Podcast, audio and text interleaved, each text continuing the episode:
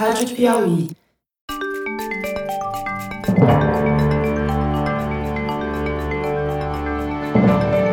Opa! Bem-vindo! Esse é o Luz no Fim da Quarentena, o mais novo podcast da revista Piauí. Eu sou José Roberto de Toledo e talvez você me conheça do Foro de Teresina, mas esse aqui não é o Foro. O próximo episódio do Foro de Teresina, com Fernando de Barros e Silva e Malu Gaspar, sai na quinta-feira, às 5 da tarde, como sempre. Esse podcast que você está ouvindo, o Luz no Fim da Quarentena, usa o mesmo canal do Foro, mas é diferente. Não tem dia fixo nem hora para ir ao ar a gente vai dançar ao sabor da pandemia. E isso é mais um motivo para você assinar logo este canal, para não perder nenhuma atualização, nem do Foro de Teresina, nem do Luz no fim da quarentena. Vamos lá. A ideia deste podcast é trazer informações dos mais recentes artigos científicos sobre o novo coronavírus e a pandemia do Covid-19. E para falar sobre as pesquisas e discutir essas descobertas, a gente vai ter um cientista residente aqui no Luz no fim da quarentena. O Fernando Rainar é professor titular de Bioquímica da Universidade de São Paulo e colunista de ciência do Estadão. Ele tem uma capacidade rara de traduzir assuntos complexos para que até eu entenda. Nós dois vamos conversar até que o título do podcast fique sem sentido, ou seja, ele deixa de existir quando a gente sair da quarentena. Nesse primeiro episódio, eu perguntei para o Rainar em que ponto da curva a gente está e o que raio significa isso. Imaginem que a epidemia é uma montanha. O número de infectados vai aumentando e a curva vai subindo, até que chega num platô, lá no cume da montanha. E se tudo correr bem, os novos casos de Covid-19 começam a diminuir e a curva começa a descer. E é aí, e só aí, que a gente pode cogitar sair da quarentena. Mas é preciso planejar essa saída. E é sobre isso que eu quero ouvir o Rainar. Olha, não se incomode se ouvir uns latidos aí no fundo da conversa. Não é o Teresino, não. É o Loki, o cãozinho do Rainar, que está eufórico por ficar mais perto do dono durante essa quarentena. Rainar, por onde a gente começa? O que, que você leu ultimamente na literatura científica que pode nos dar uma luz que justifique o nome desse podcast? Bom, a, os epidemiologistas todos estão preocupados com duas coisas. Uma delas é modelar o que vai acontecer nos surtos em cada país, que tamanho eles vão ser, e modelar o tamanho do impacto das medidas de quarentena, distanciamento social sobre o pico de mortes, basicamente, que vai ocorrer, né? A outra preocupação é modelar como a gente vai sair da quarentena. Tem um consenso que é o seguinte: como o número de pessoas infectadas nesse primeiro pico é uma fração pequena da população de um dado país, quando o pico passar, só essa fração da população vai estar imune ao vírus. E, portanto, quando você relaxar a quarentena, existe quase uma certeza de que a doença volta.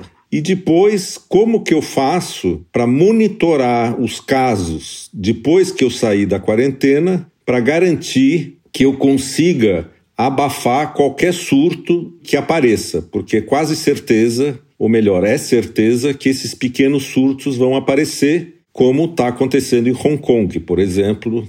No Brasil, nós estamos no começo da subida da curva, a curva vai chegar no topo. Curva de casos e mortes, né? Casos e mortes, e depois ela vai começar a descer, tá certo? A gente entrou nessa pandemia totalmente cegos, entendeu? Ninguém se preparou, ninguém ligava para o que estava acontecendo na China, de repente a coisa explodiu no mundo inteiro. O Brasil levou um pouco mais tempo para reagir, mas teve a sorte dos casos chegarem aqui mais tarde e tomou as decisões certas. Quer dizer, fazer a quarentena é uma decisão muito certa, indiscutível no mundo acadêmico. Né? A gente tardou em organizar o sistema de testes, estamos tentando organizar.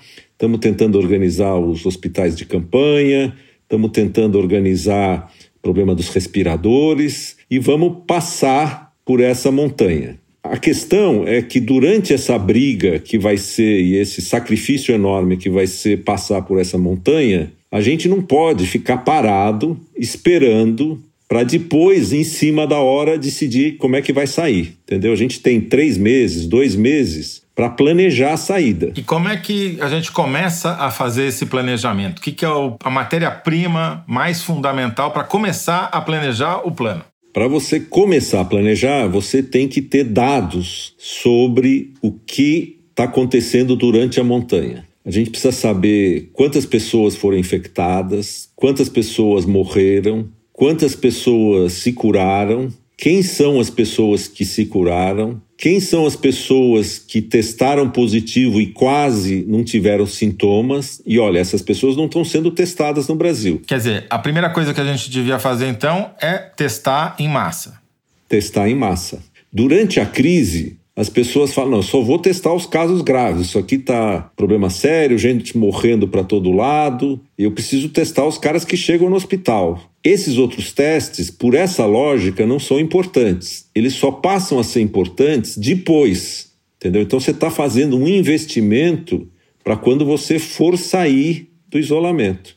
E hoje tem um gargalo para esses testes, né, Fernando? Que me parecem ser os laboratórios que fazem a contraprova, né? Que estão com uma fila crescente de mais de uma semana para entregar o resultado, de um modo que é tão atrasado que tem até morto esperando para ser testado, é isso? É isso mesmo. Quer dizer, o sistema público de testes ele é muito fraco, ele demorou a responder, ele é um sistema público que demora a responder. Que eu saiba, ele está fazendo testes nas centenas por dia, ninguém sabe exatamente o número porque o governo não divulga. E os sistemas privados, os laboratórios privados, montaram esquemas de testes que eu saiba estão na ordem de talvez mil por dia cada laboratório, talvez um pouco menos, mas a gente também não sabe. E esses sistemas privados é que estão testando a grande maioria das pessoas agora. E o que, que a gente precisa fazer para aumentar a nossa capacidade de testar a população? Importar um, milhares de kits de teste como o governo autorizou no final da semana passada, basta ou você vai precisar de laboratórios para processar esses testes também? Então, isso a gente não sabe direito. Apesar de ter um esforço para saber quantos respiradores a gente tem, quantas máquinas de PCR tem, porque você tem o kit, que são os componentes, que tem lá os sais, as enzimas, tudo para fazer o teste. Você tem a máquina que executa o teste, que chama uma máquina de Polymerase Chain Reaction, que é uma máquina que amplifica o DNA do vírus. Essa máquina tem em muitos lugares, tem nas universidades, não é uma máquina rara e os laboratórios usam essas máquinas para muitos outros testes. Então, essas máquinas existem nos laboratórios. Daí você precisa dos operadores dessas máquinas. O primeiro fator limitante no começo foi claramente o número de kits que eles chamam. Mas esses outros dois componentes são importantes. Agora, eu vi que o governo também autorizou a importação de testes sorológicos. Pode explicar para a gente o que é isso? Teste sorológico é o seguinte: o teste de PCR ele detecta a presença do material genético do vírus, tá certo? Eu detecto o vírus no nariz ou lá no começo da traqueia do sujeito. Os testes imunológicos eles funcionam assim: eles medem a quantidade de anticorpos produzidos pela pessoa contra o vírus. A gente sara da doença quando esses anticorpos estão em quantidade grande. E tem alguns anticorpos que são produzidos bem rápido depois da infecção. Então, os testes que detectam os anticorpos que são produzidos logo depois da infecção, eles servem para saber se você está infectado ou não. E tem testes que detectam os anticorpos que são produzidos por anos a fio depois da infecção. Então, qualquer um de nós, se você for lá e testar para anticorpos contra o bacilo da tuberculose, em qualquer brasileiro, vai dar positivo. Por quê? Porque a gente foi vacinado contra a tuberculose. Então, se você teve o coronavírus e sarou por um certo tempo, que ninguém sabe quando, você vai, você vai ter anticorpos contra o coronavírus no seu sangue. Então, esses outros testes que pegam a resposta tardia, resposta imunológica tardia, ou seja, depois da infecção, eles vão ser muito importantes no futuro, entendeu? Porque esse teste é que daqui a quatro meses, ou daqui a seis meses, ou daqui a um ano, eu vou poder saber se a pessoa A ou a pessoa B já teve coronavírus ou não. Só quando o número de pessoas que já teve coronavírus for bastante grande que você vai ter uma proteção imune na população. Uma das coisas que a gente tem que se preparar é fazer um número grande desses testes logo depois do pico, para a gente saber qual a porcentagem, por exemplo, da população de São Paulo ou do Rio que já foi atingida. A primeira coisa é a gente se municiar de dados, como se a gente estivesse comprando um altímetro para saber se a gente está subindo ou descendo a montanha, né? O nosso altímetro hoje está muito ruim, está muito desregulado, tem muito pouco teste sendo feito. Claramente tem atraso para o processamento dos testes, então provavelmente a gente está com um número de pessoas infectadas muito maior do que o que está sendo divulgado, não é isso?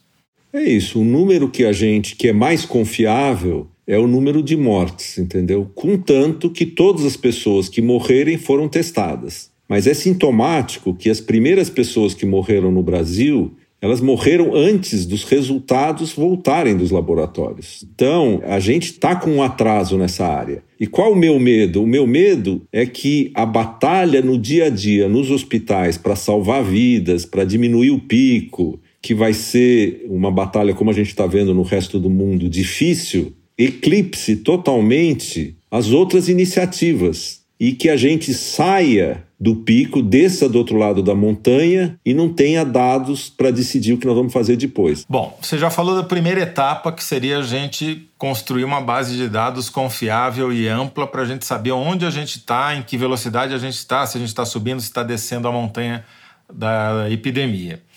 E o passo seguinte, vamos supor que a gente conseguisse transpor essa enorme dificuldade que é criar essa base de dados que hoje não existe. O que, que a gente precisaria fazer para começar a bolar um plano de saída da quarentena?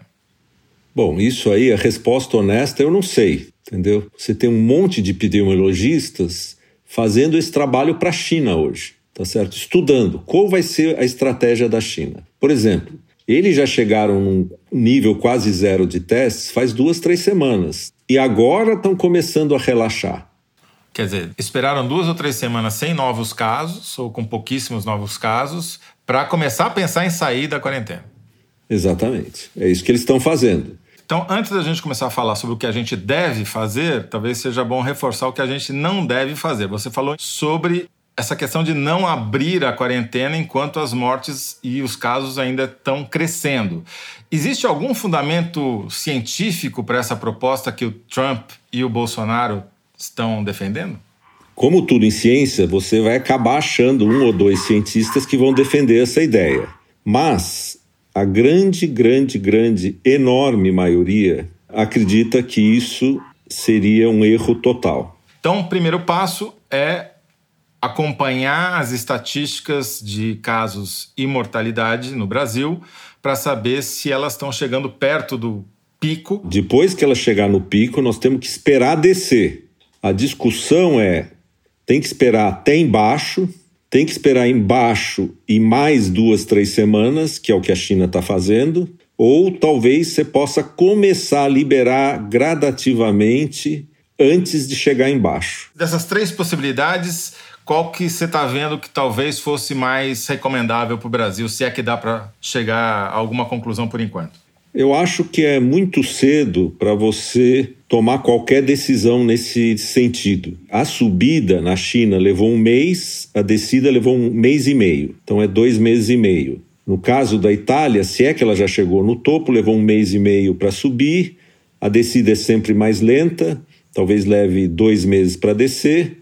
Então são três meses, três meses e meio. O que nós temos que fazer, nos preparar durante esses três meses, é discutir amplamente, ver as experiências dos outros países, ver o que está funcionando, o que não está funcionando, acompanhar a epidemia no Brasil, fazer planos, de modo que quando a gente decidir sair da quarentena, a gente saia de maneira organizada, com um plano e sabendo minimamente os riscos e as vantagens de sair. Como no curto prazo a gente está desesperado para enfrentar esse, essa onda enorme que está chegando, essa parte, em geral, toma um papel secundário. Mas ela é muito importante, não só do ponto de vista epidemiológico, mas no ponto de vista econômico. Porque se tudo bem, uma coisa é a gente fechar o país por dois, três meses depois abrir de novo. E aí tem um custinho de fecha aqui, fecha ali, combate, etc. Outra coisa é você fechar o país, abrir de sopetão e ter um outro pico enorme e ter que fechar tudo de novo. O custo de vidas e econômico é muito maior. Né? Obrigado, Fernando Rainar, cientista residente do Luz no Fim da Quarentena. Acabou o primeiro episódio, mas a gente volta logo, com mais pesquisas científicas sobre a pandemia e discutindo como e quando sair desta bendita quarentena. Fique ligado no nosso feed e assine para não perder nenhum episódio. O Luz no Fim da Quarentena é uma parceria da Rádio Novelo com a revista Piauí. A coordenação e edição são da Paula Scarpim da Evelyn Argenta e do Vitor Hugo Brandalize. A identidade sonora é da Mari Romano. Quem finaliza o programa é o João Jabassi e a coordenação digital é da Kellen Moraes. Eu sou José Roberto de Toledo. Até o próximo programa. Tchau.